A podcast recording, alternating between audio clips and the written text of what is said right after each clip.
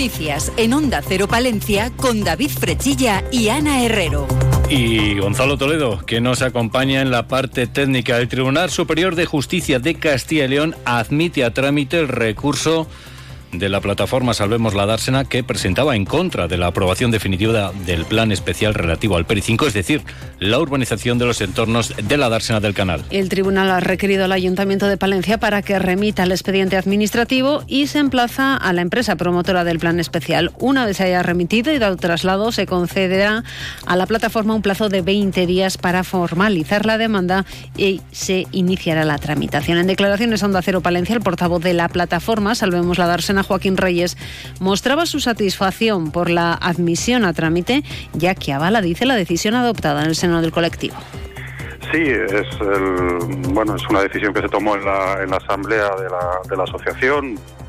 Estuvimos de acuerdo en que hay motivos para recurrirlo y, bueno, eh, se cumplen los, los pasos eh, y esperamos poder convencer a la sala de, de la ilegalidad que se, que se está haciendo, que, que se ha hecho y que eh, todavía estamos a tiempo de frenar.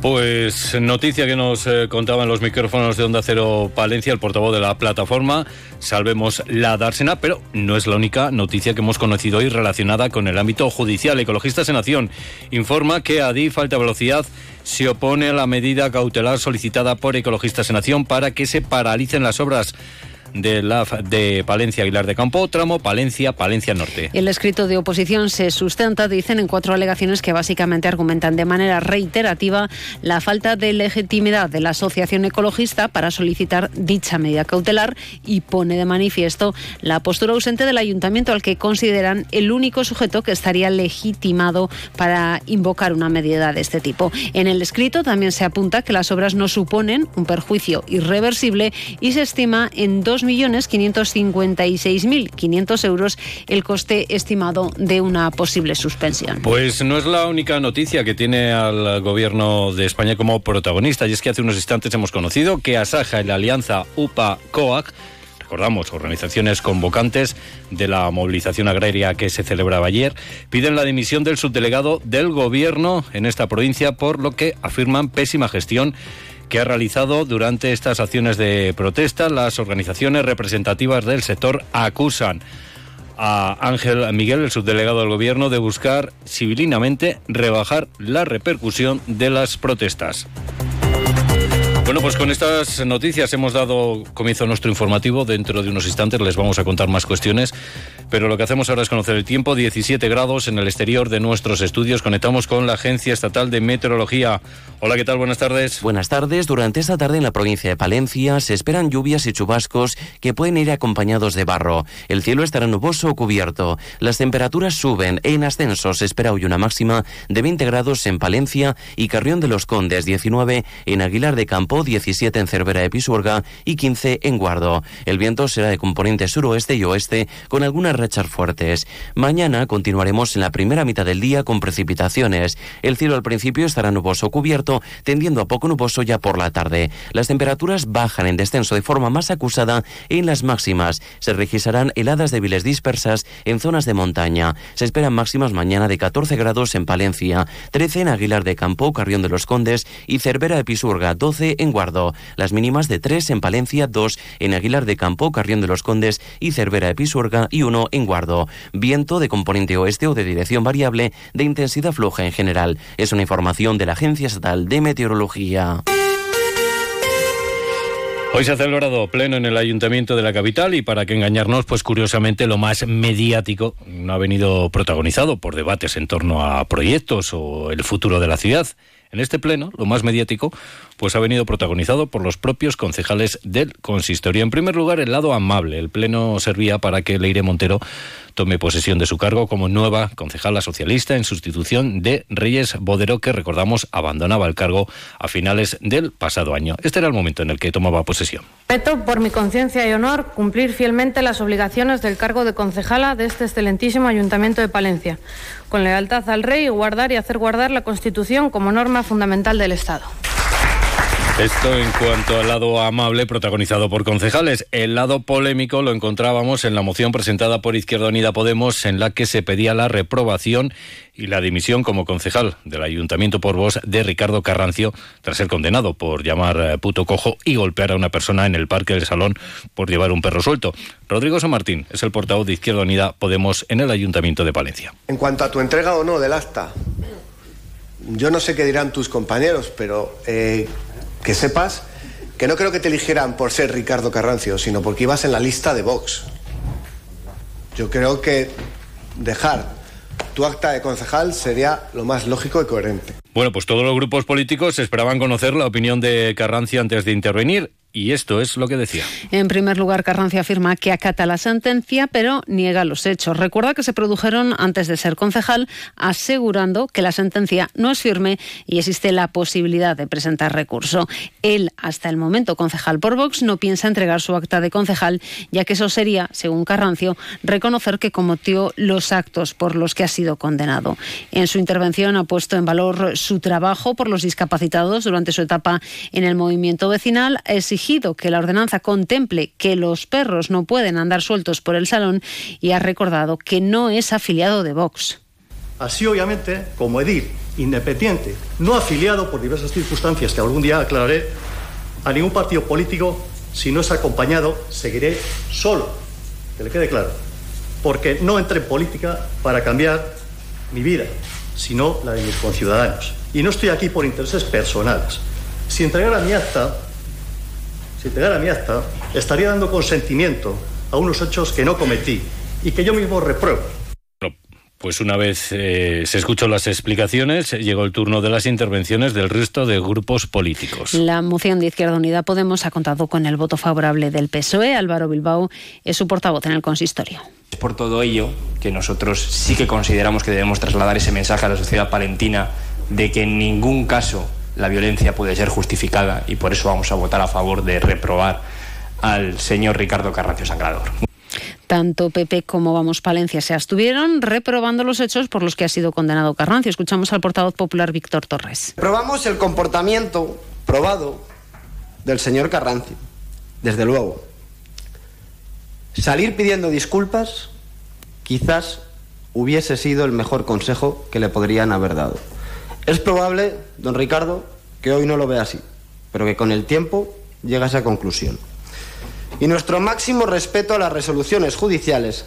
Domiciano Curiel, portavoz de Vamos Palencia. Nosotros estamos en contra de, toda violencia, ¿no? Y, y, por eso tenemos que reprobar su actitud, ¿no? Da igual que sea una persona con incapacidad o no, da igual, cualquier ciudadano no, no debe ser eh, pues, eh, ni insultado, ni, ni, agredido, ni demás. No obstante, la decisión de, de dejar su acta pues es, es suya. Y como en una película de suspense, dejamos la postura de voz para el final, pese a que la formación liderada por Sonia Lalanda se abstenía, su intervención ha estado llena de críticas y reproches a Ricardo Carrancio. Sonia Lalanda considera que Carrancio debería haber pedido perdón y califica su postura como indigna de un cargo público. Es más, le acusa de haber ocultado al partido la sentencia y de asentarse de un pleno alegando que estaba enfermo, cuando la realidad es que tenía que acudir a ese juicio.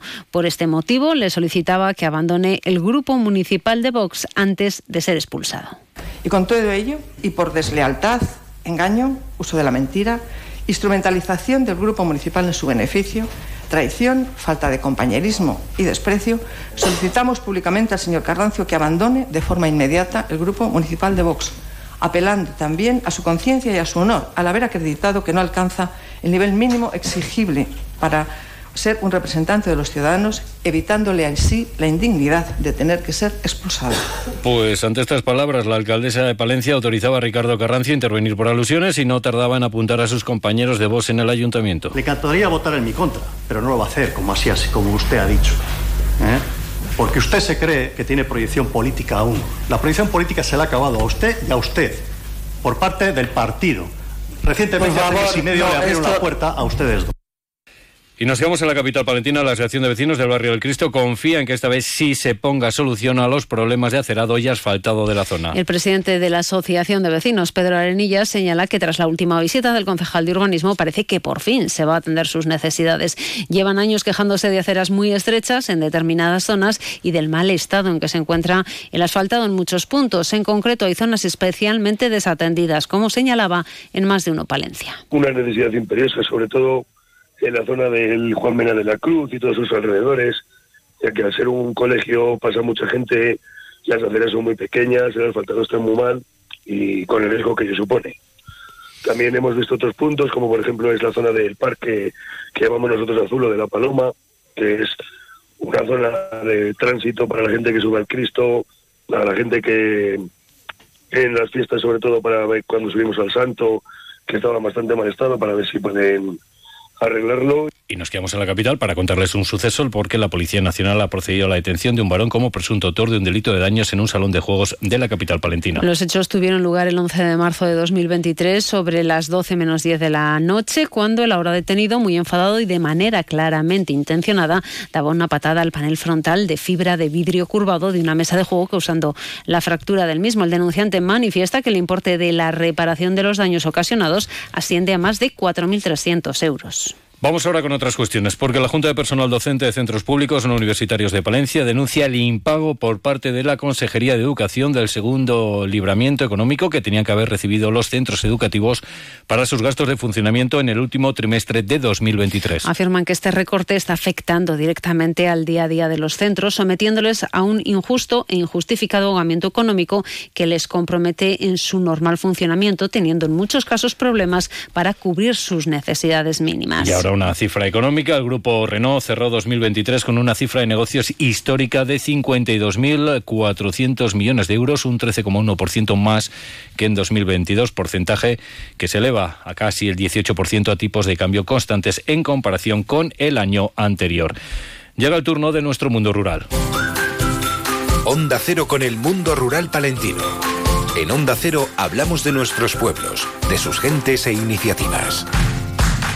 Y les contamos que los ayuntamientos de Barruelo y Brañosera siguen sumando empresas al proyecto Conecta Rural Montaña Palentina. Durante los últimos días se han firmado nuevos convenios de colaboración con una decena de empresas de la comarca y además han recibido en torno a una veintena de consultas de personas interesadas, algunas de ellas con el claro objetivo de asentarse en la zona. Además les contamos que la Diputación de Palencia ha programado una jornada técnica para el próximo martes eh, con el topillo campesino como protagonista y la problemática derivada de su presencia en el territorio agrícola de Castilla y León se va a celebrar en el Centro de Artes Escénicas de Paredes de Nava. Además, la institución estudia con los representantes de la Junta Vecinal de Recueva de la Peña, en Castrejón de la Peña, la posible mejora de sus comunicaciones viarias. Llega el turno de los deportes. Eurocaja Rural, la banca que tú quieres, te ofrece los deportes. Y hoy hablamos de instalaciones deportivas porque el Consejo de Gobierno de la Junta ha aprobado 620.000 euros para obras de mejora de la envolvente térmica de instalaciones y de accesibilidad del graderío del complejo deportivo Campo de la Juventud. Tras esta rehabilitación integral, se va a dotar de uso al interior del edificio, que en estos momentos y debido a su estado de conservación está infrautilizado. Una repetición más. Vamos, va, una más. ¿Tus ahorros están en forma?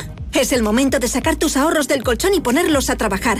Con los depósitos a plazo fijo de Eurocaja Rural, entrenamos tus ahorros para que saques el máximo rendimiento. Muy bien, eso es. Toda la información en nuestra web y en nuestras oficinas. Pon en forma tus ahorros con los depósitos a plazo fijo de Eurocaja Rural. Eurocaja Rural, la banca que tú quieres. Y nos despedimos hablando de cine. Y es que la muestra de cine de Palencia convoca la octava edición del certamen para cortometrajes con móviles 90 segundos de cine. El concurso cuyo lema es A mí que me cuentas fallará el premio del jurado Carné Joven Europeo, el premio del público Carné Joven Europeo y el premio Impulsa Creación para alumnos de enseñanzas medias. Se pueden enviar los trabajos hasta el día 12 de abril.